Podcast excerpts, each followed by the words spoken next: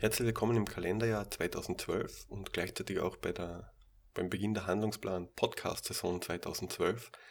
Äh, wir beginnen das Jahr mit einer Sondernummer, die stammt, ja, die Aufnahme stammt nicht von mir, das Thema stammt nicht von mir, äh, und zwar hat eine Kollegin, die zurzeit gerade ein Masterstudium an der Universität in Salford absolviert, äh, sich mit dem Thema konzeptionelle Modelle und deren Umsetzung in der ergotherapeutischen Praxis beschäftigt. Die namentliche Kollegin heißt Sophie Ulbrich-Ford und sie hat eine Reihe von Interviews mit Ergotherapeutinnen und Ergotherapeuten in Österreich durchgeführt. Äh, deren Ergebnis da könnt ihr jetzt äh, als Podcast hören und ich hoffe, dass das einen recht guten Einblick in das Thema gibt. Was sind konzeptionelle Modelle überhaupt? Seit wann gibt es die?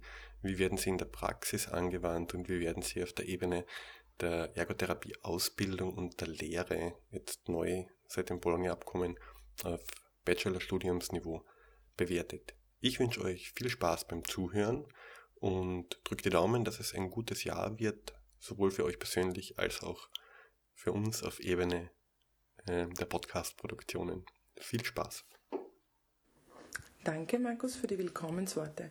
Mein Name ist Sophie Ulbrich-Ford und ich führe Sie heute durch diesen Podcast. Der Podcast ist im Rahmen einer Modularbeit entstanden. Das Modul ist ein Teil eines Masterprogrammes an der Salford University. Wir hören heute einige Ergotherapeutinnen und einen Ergotherapeuten zum Thema konzeptionelle Modelle in der Ergotherapie. Zunächst erfahren wir, wann die konzeptionellen Modelle in ihrer beruflichen Laufbahn aufgetaucht sind. Den Anfang macht Mary Feiler. Sie hat 1978 in Bad Hering diplomiert und hat als erste österreichische Ergotherapeutin ein Masterprogramm in Boston absolviert. Für mich war das sehr spannend, da nach Boston zu gehen und dort diesen Master zu machen, weil die glückliche Fügung, und das war auch dann für mein Leben sehr bestimmend und prägend, war, dass das große Thema der damaligen Zeit klinisches Reasoning war. Mhm. Und an der Tufts University, wo ich studiert habe, wurde ein Institut für Clinical Reasoning eingerichtet und es war das Studium sehr ausgerichtet nach Clinical Reasoning. Und es war insofern auch spannend, weil man gesehen hat, dass sich parallel zu dem, dass man Clinical Reasoning erforscht hat, auch vermehrt diese konzeptionellen Modelle entwickeln. Ja? Und ähm, ich meine, es war Mose ganz, ganz toll. Man hat einfach darüber diskutiert, weil das die Leute kennen, das ist das vom Springer Verlag, aber das war Jahre später, das ist einen Schirm zu spannen, sozusagen mhm. ein, ein Konstrukt, das äh, die Frame of References zulässt, aber wo man einfach sagt, da bringen wir auch unsere, unsere Berufsphilosophie unter und da bringen wir auch so das ganze Gedankengut unseres Berufes, warum wir eigentlich was machen, bringen wir sehr gut unter. Und ähm, es war damals schon der Beginn, also es war Moho, sehr stark am entwickeln, allerdings nur sehr an die Mary Rayleigh angelehnt und ähm, also wir haben auch einige von, von Kielhofen als Ersterhebungsinstrumente haben wir, äh, wie soll ich sagen, naja, das wurde auch bei uns mitgetestet, wie verwehrt und verwendbar das ist. Okay. Ja. Äh, und ähm, es, ist auch, es sind auch schon die Grundzüge vom Canadian Performance Model mhm. unterrichtet worden. Mhm. Und es war sehr spannend für mich, weil erstens kam ich ja von einer Welt, wo es überhaupt keinen theoretischen Hintergrund fast gegeben hat. Ja. Also wenn ich zurückdenke, ich habe jetzt gerade ein Editorial geschrieben, da habe ich das erwähnt, aber die, die Bücher, nach denen oder mit denen ich ausgebildet worden bin, war der Jens Schurayant mit Datum 1976 waren unsere Fachbücher. Es war das erste Fachbuch von der, von der Pfenninger, das haben wir dann noch eben drüber diskutiert, weil das die Leute kennen, das ist das vom Springer Verlag, aber das war Jahre später. Das erste, das wir noch verwendet haben, das war noch mit Handzeichnungen und das war alles nur mit Matrizen geschrieben und mhm. dann abgezogen und so hat, hat einfach die Publikation begonnen und meine große Entdeckung in Amerika war einfach in eine Institutsbibliothek zu gehen, die ungefähr dreimal so groß war wie dieser Raum und die war zu zwei Drittel voll mit Ergotherapie-Literatur und das mhm. war natürlich die Entdeckung schlechthin. Gabi Schwarze berichtet nun gleich von ihrem ersten Kontakt mit den Modellen. Sie hat 1983 diplomiert und hatte auch einen Auslandsaufenthalt, aber als praktizierende Ergotherapeutin. Und als ich wiederkam von Frankreich nach Österreich, mm, war einmal die Überlegung, wieder als Ergotherapeutin zu arbeiten. Ich war nicht sehr glücklich als Ergotherapeutin, weil ich bin keine sehr funktionell denkende Ergotherapeutin, aber ich bin ja noch in der funktionellen Welt der Ergotherapie aufgewachsen und habe dieses, dieses Spannungsfeld immer gespürt, aber auch nicht gewusst, wie ich agieren soll damit. Es war damals Bobert und gerade SI, die beherrschenden Konzepte in der Pädiatrie. Aber wie gesagt, ich war nicht ganz glücklich, bin aber dann doch wieder in die Ergotherapie eingestiegen und ich kann mich noch erinnern, das Jahreszahl weiß ich nicht mehr, aber ich habe auf dem Heimfahrt von der Arbeit einen Artikel über die Modelle gelesen in der Ergotherapie-Zeitung in Österreich. Und danach habe ich mir gedacht, so, und jetzt ist aus, jetzt lege ich den Beruf an den, jetzt hänge ich ihn an den Nagel. Ich habe nämlich Bahnhof verstanden. Aha, aber ungefähr was für ein Jahr gerade? Das, das muss so 97, 98 gewesen okay. sein. Mhm. Und ähm, ich habe dann von der freiberuflichen Ergotherapeutin gewechselt in eine, in, zu einem Verein, wo ich dann fürs Land Tirol eine Studie eine in Auftrag gegebene Studie geschrieben habe. Und im Rahmen dessen musste man mit dem ganzen Aufgabenfeld von Ergologophysio auseinandersetzen und bin natürlich dann in diese Thematik mehr eingetaucht zwei Jahre später war ich dann Verbandspräsidentin für fünf Jahre und dann kam dieses Thema dann wirklich intensiv auf mich zu. Und ich habe mir einfach dann das erste Modell, mit dem ich zusammenkam, war das australische Modell. Es ist immer noch mein, mein Lieblingsmodell.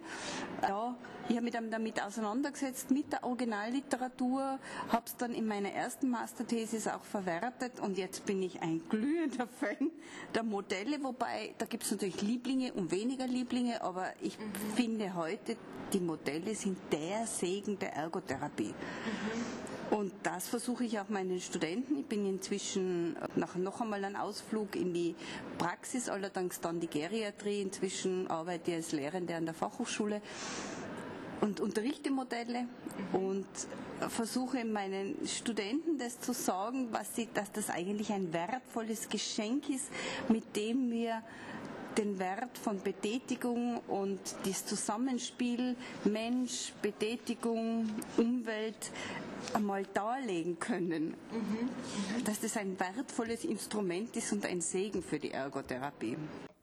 Christine Steindl bringt uns den Zusammenhang von theoretischen Modellen und diesen ersten Kontakt mit Themen der Ausbildung näher. Ich habe dann in einem Pflegeheim ein paar Stunden gearbeitet und nach ein paar Monaten ist dann damals der Leiter der Akademie für Ergotherapie in Baden zu mir gekommen und hat mich eingeworben als Lehrende. Das war jetzt ein, ein Schritt, ein für mich sehr wichtiger Schritt mhm. äh, weg von Patientenarbeit hin zur lehrenden Tätigkeit und hin zu Möglichkeiten mitgestalten zu können. Das war auch das, warum ich das angenommen habe habe dort zuerst ähm, sehr viel in der Lehre gemacht und später die Leitungsfunktion übernommen. Ich fasse das kurz. Und natürlich habe ich in der Zeit so miterlebt, wie sich die Ergotherapie verändert hat. Also ich denke bei uns von der Beschäftigungs- und Arbeitstherapie mhm. zur Ergotherapie 92, wo ja dieser große Wechsel war mit dem neuen MTD-Gesetz, wo die mhm. Bezeichnungen geändert worden sind und so weiter. Ja, wo ich, wo ich einfach auch gemerkt habe, da gibt es mehr.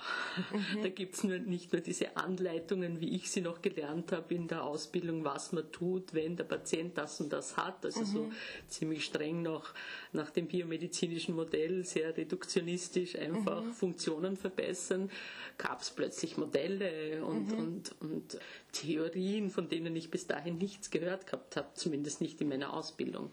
Mhm. Ja, also das war ja dann Alltag sozusagen in der Ausbildung und das war auch, denke ich, der Auftrag, die Ausbildung zu verändern. Und in dem Zusammenhang hat es ja auch dann österreichweit diese Bestrebungen gegeben, die Ausbildungen auf einen akademischen Level zu bringen. Es hat einige Zeit gedauert, es hat viele Gespräche gegeben, es hat viele Widerstände gegeben von der Ärztekammer, auch von anderen Gruppen.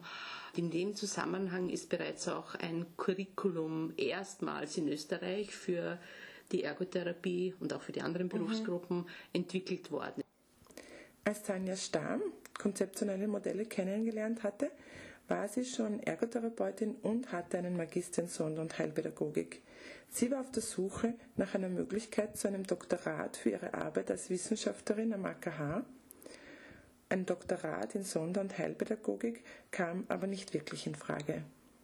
Das war irgendwie dann so gar nicht meins und dann bin ich auf dieses internationale Masterstudium einmal gekommen, weil ich mir gedacht habe, vielleicht wäre es auch gut, so in einem Ergotherapiebereich noch einen Master zu machen. Und äh, dann habe ich mal diesen European Master gemacht und da muss ich sagen, hat mich mein damaliger Chef und oder meine beiden Chefs damals sehr unterstützt und haben gesagt, dass sie das super finden, wenn jemand so ein Masterstudium macht. Und ich habe auch die Zeit frei bekommen und ähm, das war eigentlich ganz perfekt. Und da bin ich das erste Mal wirklich dann mit konzeptionellen Modellen konfrontiert worden. Mhm. Und ich habe mich eigentlich gewundert, dass wir das bei uns überhaupt nicht gehabt haben. Und das hat mich eigentlich total fasziniert, auch von der Theorie her. Mhm. Und bei mir war das vollkommen neu. Als Ausbildung war ich eigentlich nie damit konfrontiert und es war mir nicht bewusst, dass es hier so einen äh, großen Bereich gibt. Mhm. Ja. ist aber hat konkret das Kennenlernen von konzeptionellen Modellen für dich dann auch für deine Arbeit im AKH etwas verändert? Also ich glaube, es massiv verändert, weil mhm. ich habe ja in meiner Ausbildung noch, die ich 95 abgeschlossen habe, wirklich gelernt, es gibt ein bestimmtes Krankheitsbild und da macht man das und das. Mhm. Oder es gibt ein Krankheitsbild und da ist der Hausbrauch im Haus A so und im Rehabzentrum B so. Mhm. Das hat niemand hinterfragt, warum es hier auch einen Unterschied gibt. Und mit evidenzbasierter Praxis oder so sind wir ja gar nicht in Berührung gekommen. Und mhm. auch nicht damit, dass man sich anhand von einem ergotherapeutischen Modell etwas überlegen würde, sondern man hat einfach gelernt, was man bei einem bestimmten Krankheitsbild macht. Mhm. Und da, für mich war das, glaube ich, auch der Schlüssel dazu, wie man Ergotherapie überhaupt definiert oder was unser primärer Fokus ist im Sinne der mhm. Handlungsfähigkeit, dass man sich mit konzeptionellen Modellen beschäftigt und dass man das dann auch bei etwas anwenden kann, das man jetzt nicht im Praktikum gesehen, gemacht oder gelernt hat in irgendeiner Form. An Georg Gattmeier wurde die Frage gestellt, ob er schon während der Ausbildung 1999 bis 2002 Modelle der Ergotherapie kennenlernte. Auch Verena Tatzer hat schon in der Ausbildung die Modelle gelehrt bekommen. Hören wir gleich beide wie sie einen Zusammenhang zwischen Befundung und den theoretischen Modellen herstellen. Also sie kamen natürlich in der Ausbildung damals vor. Nur an das, was ich mich relativ genau erinnere, ist, dass wir überhaupt nicht wussten, wie wir das in Verbindung bringen. Also es war total abstrakt für uns mhm. als Studenten damals. Und auch, was hat das eine mit dem anderen zu tun und was tun wir eigentlich und warum kommt da jetzt so ein Modell daher? Das war für mhm. mich lang nicht klar. Und es hat auch in der, im, im Arbeiten sicher so zwei, drei Jahre gedauert, ähm, dass es mehr Einzug bekommen hat, dass ich mich mehr auch angefangen habe, damit auseinanderzusetzen. Das hat viel mit meinen Kolleginnen zu tun gehabt, mit meinen Arbeitskolleginnen, die da sehr fit waren. Okay. Und mich da auch ein bisschen mitgezogen haben. Mhm. Das, was die konzeptionellen Modelle natürlich bringen, sind schon die, diese Philosophie, die dahinter steht, unser mhm. Menschenbild, in den, in, den wir als Therapeuten oder Therapeutinnen ja haben, ist ja ein Modell im Hintergrund. Mhm. Ja. Das, was der Output davon ist, sind ja natürlich dann die Assessments mhm. in gewisser Weise oder die Überlegungen, okay, auf welcher Ebene intervenieren wir jetzt. Mhm. Wobei natürlich die, die, die theoretischen Modelle ähm, nicht im Zusammenhang stehen mit dem, was ich jetzt, was welche Interventionen ich jetzt setze. Ja. Ja? Mhm. Also ich habe von 2000 bis 2003 die Ausbildung gemacht in Baden und da war das schon integriert in die Grundausbildung. Mhm. Was ich mir nicht so erinnern kann, ist, dass jetzt das Moho zum Beispiel, glaube ich, war nicht so präsent. Zumindest habe ich das damals nicht so mitgenommen.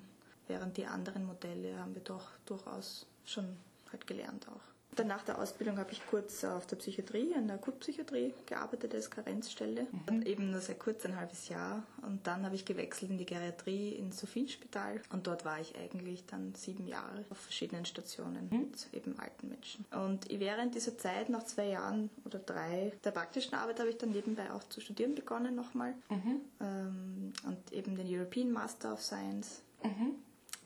Also wir haben dann als Team auch so eine Entwicklungsphase irgendwie gehabt, die sehr dynamisch war. Okay. Und ja, zum Beispiel hat eine Kollegin den EMS-Kurs gemacht mhm. und hat dadurch, dadurch sehr betätigungsorientiert auch gearbeitet. Mhm. Und wir haben uns dann als Team eben selber eigentlich mehr mit Befundung und Evaluation beschäftigt mhm. und über das auch mehr mit den Modellen. Okay. Wäre, vielleicht eine Zwischenfrage, wäre das eine ohne dem anderen gegangen? Nein, das glaube ich nicht. Okay. Ehrlich gesagt. Mhm. Weil die, also diese Instrumente ja auch in einer Theorie eingebettet sind. Je, also mehr oder weniger gut. Mhm. Okay. Aber gerade bei den Moho Assessments, denke ich mir, ist das sehr relevant. Primär wollte ich wissen, wie Ergotherapeutinnen und Ergotherapeuten die Anwendung oder den Gebrauch eines Modells definieren würden. Tanja Stamm wurde dazu wie folgt befragt. Leute, oder es wird immer davon gesprochen, werden Modelle angewendet oder Kolleginnen von mir sagen, na, ich wende die nicht an oder ich brauche die nicht. Wenn du dieses Anwenden oder Brauchen in irgendeiner Form jetzt jemandem erklären müsstest, der davon gar keine Ahnung hat, gibt es für dich sowas wie eine Definition, ab dann verwende ich ein Modell, Ja. wenn ich das und das tue? Das ist gut, weil das habe ich mir nämlich genau in der Früh überlegt von den Fragen, die du mir vorher geschickt hast. Also das finde ich sehr spannend und da glaube ich, ist es äh, prinzipiell so, dass sich durch ein, ein Modell ist für mich eine Vereinfachung von einer Theorie. Und da denke ich mir, ist es so, dass eine Theorie stellt dann so einen Bezugsrahmen oder so einen Hintergrund dar von meinem äh, Wissen, glaube ich, und von dem, was ich mache. Und ich glaube, es motiviert oder es inspiriert meine Handlungen in dem, was ich dann tue. Und ich denke, dass ich jetzt nicht unbedingt äh, dieses Modell immer vor Augen haben muss oder mir auch nicht unbedingt überlegen muss, welche Komponente ich jetzt da genau anspreche. Aber ich glaube, dass ich dieses Wissen um das Modell oder um das eine oder andere, was mich vielleicht mehr oder weniger anspricht, informiert mein Handeln dahingehend, dass ich es, glaube ich, als Hintergrund einfach anwenden werde, ohne jetzt vielleicht immer genau dieses Ding im Kopf zu haben. Ja? Aber ich werde dann möglicherweise ein Assessment oder ein Instrument auswählen, wo ich das dann auch äh, messen oder mir anschauen kann, was mich einfach interessiert. Und ich glaube, es ist etwas, was eben im Hintergrund da ist und das wäre für mich schon etwas, wo ich das Modell anwende, ohne jetzt jedes Mal dieses Modell hervorzusuchen oder vor mir liegen haben zu müssen. ne? Gehe ich dann recht in der Annahme- das ist auch so eine Frage. Hast du das Gefühl, dieses Modell muss kommuniziert werden mit Klienten, mit dem Arbeitsumfeld, mit einem Arbeitgeber oder kann das etwas sein, das irgendwo sozusagen in der Lade oder so, wie du sagst, im Hinterkopf herumliegt und nicht ausgesprochen wird? Ich glaube nicht, dass es kommuniziert werden muss. Ich glaube, das ist ein theoretisches äh, Gedankengebäude, das ich vereinfacht in einem Modell habe, das ich verwende. Ja? Ich glaube nicht, dass ich jedem jetzt genau erklären muss, äh, wie das Modell, nach dem ich arbeite, ausschaut. Ich denke, wir erklären auch nicht, was evidenzbasierte Praxis ist jedem Klienten, sondern wir wenden es an. Ja? Wir, wir wissen um diese Studien, die es gibt, Bescheid und würden dann einen Klienten entsprechend behandeln. Also ich glaube nicht, dass ich jetzt sagen muss, ich arbeite nach Modell A und das heißt jetzt das und das, sondern ich denke, dass ich das in der klinischen Praxis in meinem Hinterkopf habe, dass meine Entscheidungen, die Auswahl der Instrumente, der, wie ich vorgehe, wie ich mit dem Klienten, der Klientin bespreche oder, oder das, äh, wie ich sie behandle oder wie ich klientenzentriert mit ihr die Ziele formulieren würde, das würde es äh, entscheiden oder auch schon, ob ich das überhaupt tue oder ob ich sage, bei der und der Krankheit mache ich einfach das, weil ich das in meiner Ausbildung immer so gelernt habe. ja. Oder ob ich sehr alltagsorientiert vorgehe und sage, mich würde interessieren, wo ist äh, hier überhaupt ein Problem im Alltag oder was haben Sie für Schwierigkeiten, was möchten Sie gerne können, was ist das, was Ihnen wichtig ist. Ja? Das denke ich ist, äh, wird wichtig sein. Auf der anderen Seite glaube ich, wenn ich jetzt eine Studierende oder eine Praktikantin habe, wenn ich eine Masterthese oder Bachelorarbeit betreue oder wenn ich eine Fortbildung in der Klinik machen soll oder wenn ich meinen, ich weiß nicht, anderen Berufskollegen erklären soll, was ich mache, dann wird das Modell unter Umständen hilfreich sein als Bezugsrahmen. Und dann werde ich es vielleicht hervorsuchen und schauen, dass ich anhand von dem Modell erklären kann, was ich eigentlich mache. Gabi Schwarze meint zu der Frage, ab wann Modelle eigentlich verwendet werden, ähnliches. Wir hören sie dazu. Ich denke mir, man verwendet dann ein Modell, wenn man auch in, in, in den Strukturen des Modells denkt. Und zwar denkt auch außerhalb von klassischer Therapiesituationen oder Therapeut-Klientensituationen. Weil ich denke mir, dass so ziemlich jegliches Problem, in dem Menschen eingebunden sind, anhand von einem Modell auseinandergenommen werden kann und beleuchtet werden kann. Und wenn ich natürlich nicht jetzt im Privatleben, aber wenn ich solche Denkstrukturen einfach auf Probleme, Situationen anwende, dann verwende ich ein Modell. Also ein Beispiel, ähm, zum wie, wie die, die Auswirkungen von Armut anhand eines Modells auseinanderklauben. Okay. Oder Gesundheitsförderung, Betätigung als, als sinnvolles Mittel in der Gesundheitsförderung anhand von Modellen darzustellen, was das bedeutet. Okay. Und ich, ich denke, da reichen die ICF, also in solchen Situationen reichen die ICF nicht, aber dann ein Modell ist doch so umfassend, dass es jegliche Lebenssituation eines Menschen erfassen kann. Egal eben, ob jetzt Armut oder nehmen wir was anderes, Spielesucht oder was auch immer, kann damit erfasst werden.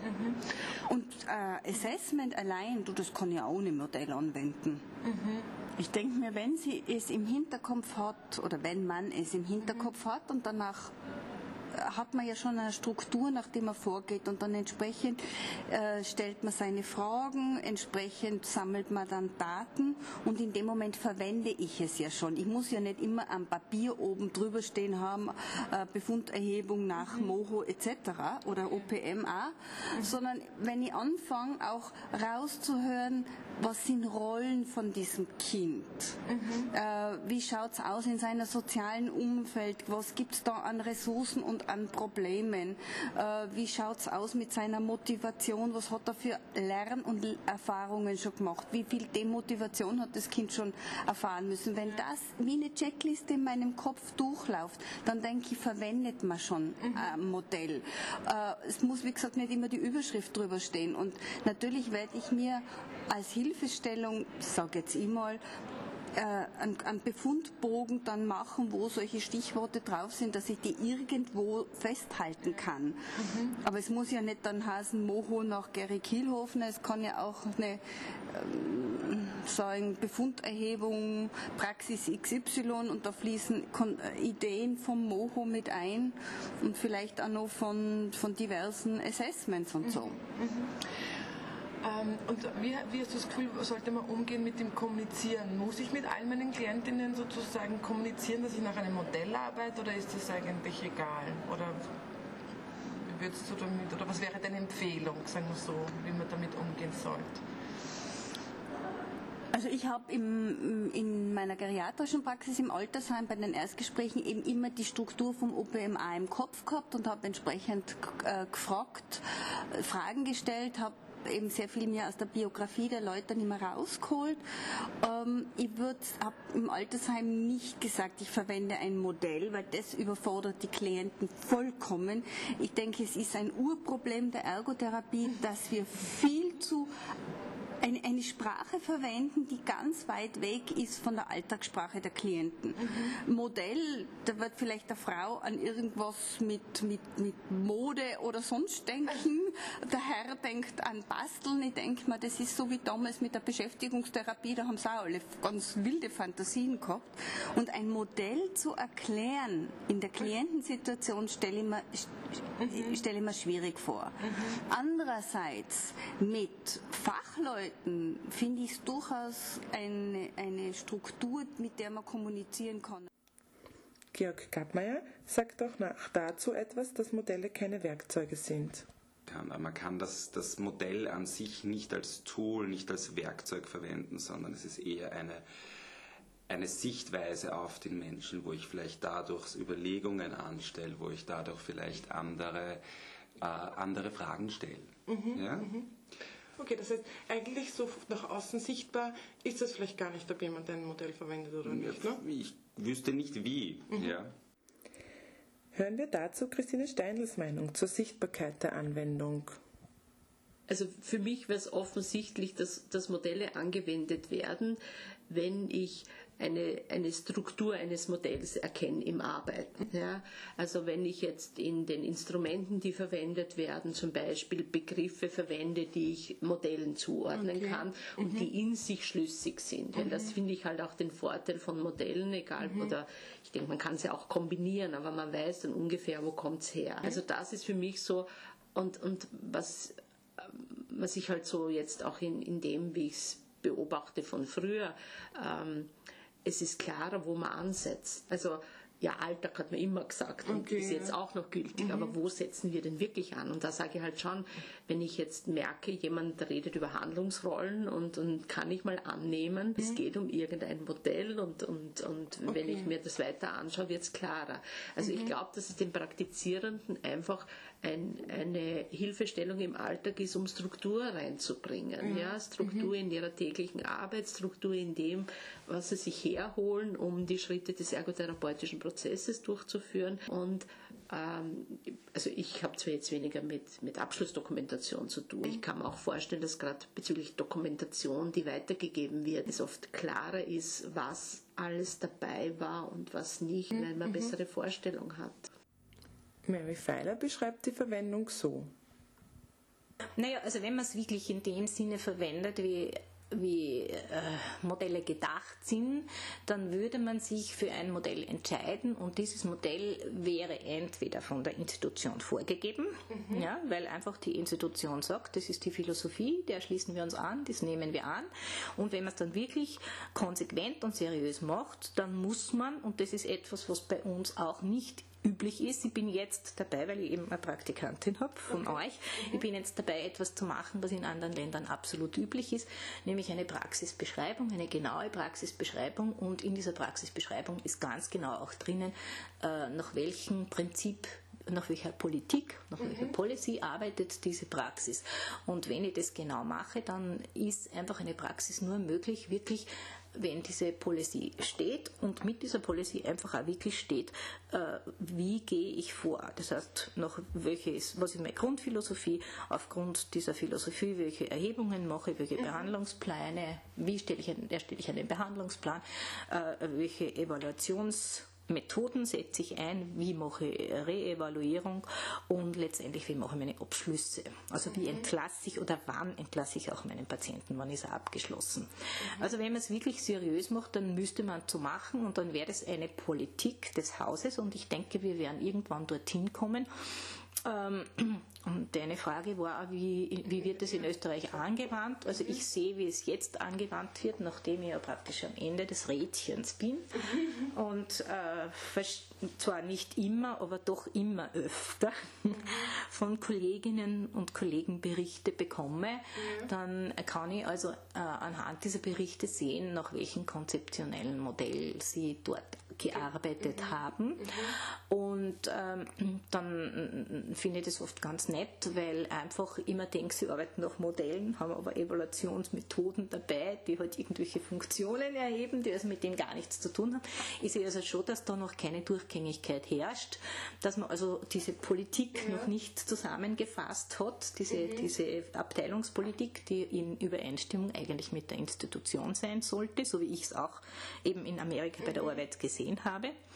Ähm, aber ich meine, das, was halt jetzt ist, das ist, dass die Leute wirklich ähm, in Modellen denken. Und ich glaube, das ist, die, wo wir sind. Wir sind also noch nicht bei der Durchgängigkeit, aber wir sind einfach dort, dass die neuen Studenten, also vor allem jetzt, seitdem die Ausbildung sich geändert hat, was wir uns ja alle gewünscht haben, nicht mehr so funktionell ausgebildet werden, sondern sie werden jetzt wirklich schon konzeptionell ausgebildet. Das heißt, sie werden in den Beruf, sie wachsen in den Beruf hinein, indem sie ähm, an Modelle, also in Modellen denken oder zumindest strukturmäßig lernen, äh, den Beruf von Modellen her zu erfassen. Das heißt also, was ist Betätigung zum Beispiel im COPM, was ist im MOHO, was ist im, äh, im, im Australian, also im OPM, ja.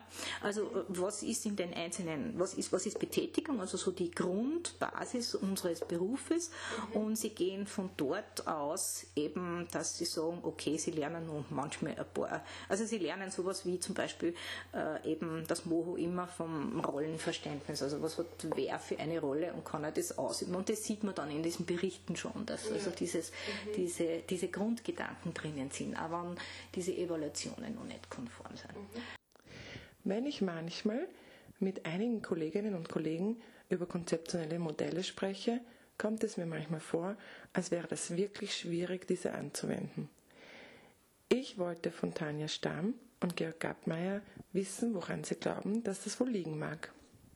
Ich vermute, dass oftmals vielleicht nicht ganz klar ist, wo ist die Verbindung mit dem, was ich tue, ja, dass ja oft sehr abstrakte Handlungen der Ergotherapeutinnen auch sind, die nur in für sich auch verständlich sind, im Sinne von Funktionstraining was hat das mit einem Modell zu tun? Das ist auch schwierig. Ich glaube, dass da die Verbindung nicht zu knüpfen ist. Und was natürlich, und dieses im Sinne des reinen Funktionstrainings, das natürlich einen sehr, eine sehr, ein, großes Nahverhältnis mit der Biomedizin hat, also mhm. mit unserem medizinischen System, was ja auch Sinn macht oder gemacht hat ist natürlich ein anderes Modell, wo wir dann plötzlich über Aktivitäten sprechen oder Betätigungen oder unterschiedliche Lebensbereiche, die unterschiedlich mit, mit sinnvollen Geschichten erfüllt sein sollten, im Idealfall nicht sehr passend aus einem medizinischen Denken heraus, wo es eigentlich darum geht, da ist ein Symptom, das soll jetzt bitte weggehen. Ja was in der Biomedizin so ist. Ja. ja? Also der Biomedizin geht es nicht um äh, der Mensch irgendwo was tut es so, sondern geht es darum, die Leber hat komische Werte, wir müssen die Werte verändern. Mhm. Ja, was können wir dafür machen? Mhm. Mhm. Und dieses Denken wurde ja sehr von den Ergotherapeuten und Ergotherapeutinnen übernommen, mhm. um sich ja auch anzugliedern, um auch mhm. ein Teil des Systems zu sein. Meiner Meinung nach ist das aber eine Sackgasse, mhm. weil da können wir relativ schnell ersetzt werden. Aber du denkst, es ist eindeutig ein Faktor, warum es manchmal so schwierig ist, sozusagen ich, diese Modelle anzunehmen und anzuwenden? Ich glaube schon, ja, weil sie ein bisschen eventuell im Widerspruch stehen mit, mit dieser medizinischen Denkweise, die wir ja auch trainiert haben und in der wir arbeiten. Unsere, alle unsere Vorgesetzte, das hat sich ein bisschen verändert, aber klassischerweise sind, waren immer Vorgesetzte im medizinischen System, an dem Ergotherapeuten auch jetzt institutionell gearbeitet haben, mhm. Ärzte, ja, Primars oder was auch immer die natürlich diese Ideologie auch mitgebracht haben. Und du wurdest wichtiger dadurch, wenn du dich natürlich dem Mächtigen anpasst. Ich glaube, also wenn man sich die Geschichte anschaut, der äh, Ergotherapie, dann kommen wir ja, also oder wenn man sich ein bisschen die Entwicklung anschaut, auch vielleicht aus den USA mit der Susan Tracy oder mit, mit äh, mit, mit Meyer auch, wo das herkommt, ja, wo es ja einige Ansätze gibt, wie so Betätigung oder Tätigkeit irgendwie äh, einen heilenden oder sinnvollen oder gesundheitserhaltenden oder was auch immer für einen Effekt haben kann bei diversen Erkrankungen, dann äh, glaube ich, gibt es einfach einen Paradigmen oder gab es einen Paradigmenwandel äh, im Bereich der Rehabilitation auch, wo man dann plötzlich sehr auf diesen technisch, naturwissenschaftlich funktionellen Teil gekommen ist und das war auch die Zeit in den 70er Jahren, wo die Ergotherapie dann verstärkt in Österreich Österreich äh, Fuß gefasst hat. Mhm. In den USA, das sehen wir auch immer wieder mit unseren Publikationen dort oder versuchen dort auch zu publizieren in den äh, entsprechenden Journalen, ist es so, dass es, glaube ich, immer noch sehr diese Nützlichkeitsperspektive und dieser Utilitarismus vorherrschend mhm. ist, den wir hier, glaube ich, gar nicht kennen oder, oder mhm. weniger kennen. Ja? Mhm. Und äh, ich denke, dass wir in einem Paradigma so quasi in die Geschichte der Ergotherapie eingestiegen sind im deutschsprachigen Raum, die sehr funktionell orientiert war und sehr an diesen medizinischen Dingen orientiert und auch sehr dem Para äh, Medizin oder biomedizinischen Paradigma unterlegen war und dass wir uns deswegen sehr schwer tun mit Modellen, mhm. weil wir hier sehr stark dieser naturwissenschaftlichen wissenschaftlich-medizinischen Tradition verwurzelt sind. Ja? Weil man kann sich auch die Frage stellen, und das hat auch die Birgit Brodinger, die gerade das PhD in Kanada äh, gemacht oder macht, sich schon öfter gestellt und unterrichtet das auch bei uns im Master, ob wir mehr dem Gesundheits- oder mehr diesem sozialen Bereich so quasi zuzuordnen sind. Mhm. Ja, oder wo wir uns jetzt auch wissenschaftlich, humanistisch, medizinisch, wo wir uns sozusagen mehr einordnen. Ja. Und da ist einfach, glaube ich, dazu zu sagen, dass für die Entwicklung einer eigenständigen Disziplin, was wir ja äh, Occupational Science unterstellen würden, ja, die jetzt sicher einen starken Bezug zur Ergotherapie hat, wäre es auch wichtig, dass es diese unterschiedlichen Schulen und unterschiedlichen Sichtweisen gibt mhm. und dass man man nicht alle immer nur das Gleiche denken und machen. Und ich mhm. denke, dass es Leute gibt, auch von meinem äh, Werdegang sicher, die oder von meiner Biografie, die stärker jetzt wahrscheinlich aus dem naturwissenschaftlichen Bereich kommen, obwohl ich jetzt mehr so im qualitativen Forschungsbereich unterwegs bin. Mhm. Ist es vielleicht auch hinterfragen oder Leute, die eben vielleicht verstärkt aus dem sozialeren Bereich kommen und mhm. eher sich diesen ähm, Ansätzen mhm. oder zugeneigt fühlen. Und was könnte eigentlich förderlich sein, ein konzeptionelles Modell zu verwenden? Was könnte weniger förderlich sein? Christine Steindl dazu im Gespräch. Ich würde es jetzt unterteilen in zwei Mhm. Gruppen. Die, Okay. die selbst bestimmen können, wie sie arbeiten Okay, und ja. die, die in einem System arbeiten. glaub ich und förderlich kann einfach sein, wenn du in einem System arbeitest, wenn das System das unterstützt, logischerweise. Wenn ich nicht drei andere äh, Vorgaben habe, die mit dem überhaupt nicht zusammenpassen, also wenn das so ist, werde ich es wahrscheinlich nicht verwenden. Ja? Oder wenn gar nichts da ist, ist das vielleicht förderlich, weil ich es dann verwende. Ja?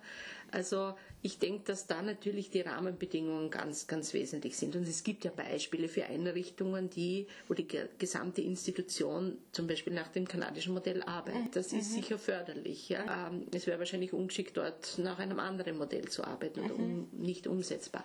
Bei den anderen, also wenn ich jetzt die andere Gruppe hernehme, egal ob freiberuflich, mobil arbeitend, also alle, die selbst bestimmen können, wie sie tun, eher für sich oder in einem kleinen Team arbeiten, denke, kann es beides sein. Jemand, das äh, gut integrieren kann und einen Vorteil drinnen sieht, werden sie es tun. Wenn sie keinen Vorteil drinnen sehen und viel Stress haben und eher Erfolgszwang haben in Richtung viele Fälle machen, dokumentieren für die Versicherungsträger oder was immer, werden sie es vielleicht nicht tun. Vielleicht ist es auch manchmal schwierig, die Modelle in die Sprache der, zum Beispiel der Eltern zu übersetzen, wenn man jetzt mit Kindern arbeitet. Ja, vielleicht ist es einfacher, mit anderen Worten zu erklären, was man. Da habe ich zu wenig Einblick, aber ich könnte mir schon vorstellen. Auf der anderen Seite haben wir früher auch immer nur gesagt, ja, wir arbeiten ganzheitlich und wir schauen uns den Alltag an. Ich weiß nicht, ob das Menschen besser verstanden haben, ja. Ähm, aber es ist immer schwierig, denke ich mir. Ja, aber, und ich glaube halt auch, das ist schon auch, also ich glaube jetzt gerade bei lang im Beruf stehenden Ergotherapeutinnen, also ich sage für mich jetzt selber, ich meine, vielleicht wäre es eh nicht so, aber ich könnte mir vorstellen, wenn ich nie was mit Ausbildung zu tun gehabt hätte und irgendwo an einer Stelle bin, 30 Jahre, und nie was davon gehört hätte, wahrscheinlich hätte ich auch noch überlebt. Aber ich fände es nicht gut als Außenbeobachtendes, weil ich mir denke, ähm, man muss das eigene Tun schon auch reflektieren, in einen Rahmen setzen können, für die Qualitätssicherung sagen können, was man tut. Und da finde ich halt auch, dass die Modelle, ich meine, das ist ja nicht irgendwas, das ist ja doch über Jahre entstanden, dass man sich darauf berufen kann und sagt, deshalb macht man es, weil die und die Zusammenhänge bestehen. Und wenn jetzt jemand geschickt ist und das anders besser kann mit eigenen Worten, dann fehlt wahrscheinlich nichts. Dann habe ich Mary Feiler gefragt, welche Faktoren wohl bestimmen, ob ein Modell verwendet wird. Anschließend erzählt sie noch, welches sie verwendet. Ja, und letztendlich bestimmt, glaube ich, das Anwenden oder das Verwenden von einem Modell, ob es für jemanden brauchbar ist. Ja, ob es in der Praxis brauchbar ist. Und das ist eben, wo wir noch nicht, glaube ich, wirklich in Österreich gelandet sind. Und wenn du mich jetzt fragst, ob ich nach Modellen arbeite, ähm, ich arbeite am meisten nach diesem ähm, AOT äh, Practice Framework, weil das, das hilft mir. Mit dem kann ich arbeiten und das ist sehr eine Übereinstimmung mit ICF, also wo es wirklich auch darum geht, wie lebt der Mensch zu Hause, äh, wo ist Partizipation, wie kann er partizipieren, wie erlebt er sich als Mensch, wie hat er Lebensqualität. Ja? Also dort finde ich mich einfach wieder und ähm, das gefällt mir insofern, weil das beginnt einfach schon damit, dass ich äh, nicht gleich fragen muss, was hat er für Ziel, sondern einfach, warum kommt er zur Therapie. Ja? Weil wenn er zu mir zur Therapie kommt, dann hat er erstens schon Therapie gehabt, also hat er schon eine Vorstellung von Therapie, ist aber in einem, in, zu einer Zeit, also er lebt einfach zuerst wirklich, zum ersten Mal wirklich die ja, das ganze Ausmaß seiner Behinderung nach irgendeinem Vorfall. Ja, also ich habe hauptsächlich neurologische Patienten und wenn ich sie zum ersten Mal sehe, dann kommen sie meistens vom Rehabzentrum heim und erleben jetzt den Schock, wie es ist, wenn sie daheim sind und erleben wirklich zum ersten Mal, das war davor und das ist jetzt. Den Zusammenhang zur Betätigungsorientierung stellt auch Verena Tatzer dar. Na, viele Modelle sind betätigungsorientiert oder fast alle, also eigentlich alle. Das heißt, sie wurden auch entwickelt, um Betätigung zu erklären, um zu erklären, wie Betätigung mit Person, Umwelt etc. zusammenspielt und was das für die Ergotherapie heißt. Und sie heißen auch Occupation-Based Models. Also in neueren Theoriebüchern wird auch gar nicht mehr jetzt von Conceptual Models gesprochen, sondern von Occupation-Based Models. Also wo dieser Paradigmenwechsel hin zur Betätigungsorientiertheit sich ganz stark in den Modellen widerspiegelt. Aber wenn ich jetzt provokant sage, wir nehmen, ich weiß jetzt nicht, das OPMA, das australische Modell her, da hat man sozusagen diese Handlungskomponenten und dann kann ich sehr wohl sagen, na, ich arbeite jetzt an dieser einen Funktion, nämlich an der Sensomotorik zum Beispiel. Ja, du kannst es schon sagen, aber was oft vergessen wird bei diesen Modellen ist, dass man die Werte und Annahmen eigentlich dahinter auch sehr gut inkorporieren muss. Mhm. Das heißt eben die Annahmen eben, dass Menschen sind dann gesund, wenn sie Handlungsrollen ausführen können. Mhm. Oder also diese Dinge, wie hängt eben Betätigung mit Gesundheit zusammen? Und mhm. also natürlich, ich kann immer, weil ja Modelle immer eine Vereinfachung sind, kann ich immer Teile daraus rausnehmen und wieder mechanistisch arbeiten und sagen, mhm. ich arbeite nur an der Kognition. Mhm. Aber das ist nicht die Idee eines Modells, eines betätigungsorientierten Modells. Mhm. Das heißt, du würdest doch sagen, Ergotherapeutinnen, die jetzt sagen, ich wende ein Modell an, denen würdest du das auch nur wirklich abnehmen, wenn sie dann auch betätigungsorientiert arbeiten und nicht nur sozusagen in einer Funktion. Kann man das so sagen? Ich glaube, die, es wird einfacher sein für die Leute zu sagen, ich will betätigungsorientiert arbeiten mhm. und wie kann ich das machen und dann Modelle zu verwenden, um das zu machen. Ich glaube, mhm. das ist eigentlich der Weg. Mhm. Wenn man sagt, ich will Betätigung, menschliche Betätigung, Human mhm. Occupation. Occupation. Das ist das Zentrum meines ergotherapeutischen Tuns. Mhm. Wenn ich das ins Zentrum stelle, dann brauche ich eben automatisch helfen, können mir Modelle dabei helfen. Okay. Aber sie werden mir nicht alles abnehmen und sie mhm. werden gewisse Fragen offen lassen, weil es sind Modelle. Sie sind fehlerhaft zum ja. Teil natürlich. Sie mhm. sind nicht perfekt. Sie sind mhm. nicht universell anwendbar. Sie sind nicht kulturunabhängig. Mhm. Also das sind alles Sachen, es sind Modelle. Es ist eine mhm. Vereinfachung. Mhm. Es reicht nicht sozusagen zu sagen, ich verwende jetzt ein Modell sondern ich muss eigentlich verstehen, was ist Human Occupation und dabei hilf, helfen mir Modelle. Zuletzt wollte ich noch von Gabi Schwarze wissen, ob sie glaubt, dass Modelle für die berufspolitische Entwicklung für die Ergotherapie wichtig ist. Aus meiner Sicht ja, weil es ein einfach auch ein, ein gutes Hilfskonstrukt ist, um die Komplexität von Betätigung für den Menschen darzustellen. Und das ist ja unser Grundproblem. Wenn wir anfangen, äh, zu erzählen, was Ergotherapie macht, dann ist das immer ein, ein Konvolut an Sätzen und schwer fassbar. Und die Modelle geben da einfach eine Struktur, haben auch sogar ein Bild. Man kann jetzt darüber streiten, ob das COPM das bessere Bild hat oder das OPMA. Oder, mhm. aber ich habe eine gute Struktur, nach der ich kommunizieren kann und darstellen kann, dieses komplexe Konstrukt Betätigung, wie bedeutsam das für den Menschen ist. Und um das geht es ja. Die Krankenkassen werfen uns ja immer vor, dass wir so Pimpifax machen, aber wenn man mal auseinanderklaubt, was tätig sein für den Menschen eigentlich heißt und dass ich so viele verschiedene Ebenen habe, wo ich ansetzen kann, wird es vielleicht auch für die Krankenkasse mit der Zeit greifbar, dass da sowohl äh, feinmotorische Übungen drin sein können, wie Umweltanpassung, wie Suchen einer neuen Aufgabe im ehrenamtlichen Bereich. Mhm. Und von daher finde ich sie total wichtig, äh, auch als Kommunikationsmittel. Man muss sich halt schauen, mit welchem man selber gut kommunizieren kann. Mhm. Und die ICF werden zwar nicht als Modell genannt, mhm. aber sie sind ja unseren Modellen auch sehr ähnlich. Mhm. Und wenn wir die ICF nehmen, das ist wenigstens die Sprache, auf die sich jetzt im Moment die Medizin geeignet, ja. geeinigt hat. Mhm. So, danke fürs Zuhören. Ich hoffe, es war für jeden etwas dabei und Sie empfehlen diesen Podcast weiter. Ich wünsche mir, dass möglichst viele Leute diesen Podcast anhören. Informationen über den teilnehmenden Ergotherapeuten und Ergotherapeutinnen entnehmen Sie bitte der Website als auch allfällige Literaturhinweise. Ja, danke Sophie. Äh, erstens ein tolles Projekt, das, wie ich hoffe, sehr gut ankommen wird. Äh, zweitens ein tolles Thema, ein Zukunftsthema. Und drittens, sehr viel Informationsgehalt, komprimiert in 45 Minuten, sehr viele verschiedene Meinungen und definitiv genügend Stoff zum Nachdenken. Ich möchte mich noch einmal ganz herzlich für die Idee zu diesem Podcast bedanken, auch für die Zusammenarbeit, die sowohl auf technischer als auch auf zwischenmenschlicher Ebene hervorragend funktioniert hat. Feedback zum Podcast ist wie immer im iTunes Store oder im Kommentarbereich des zugehörigen Artikels auf handlungsplan.net oder auch per E-Mail an podcast.handlungsplan.net herzlich willkommen. Ich sage danke fürs Zuhören. Bis zum nächsten Mal.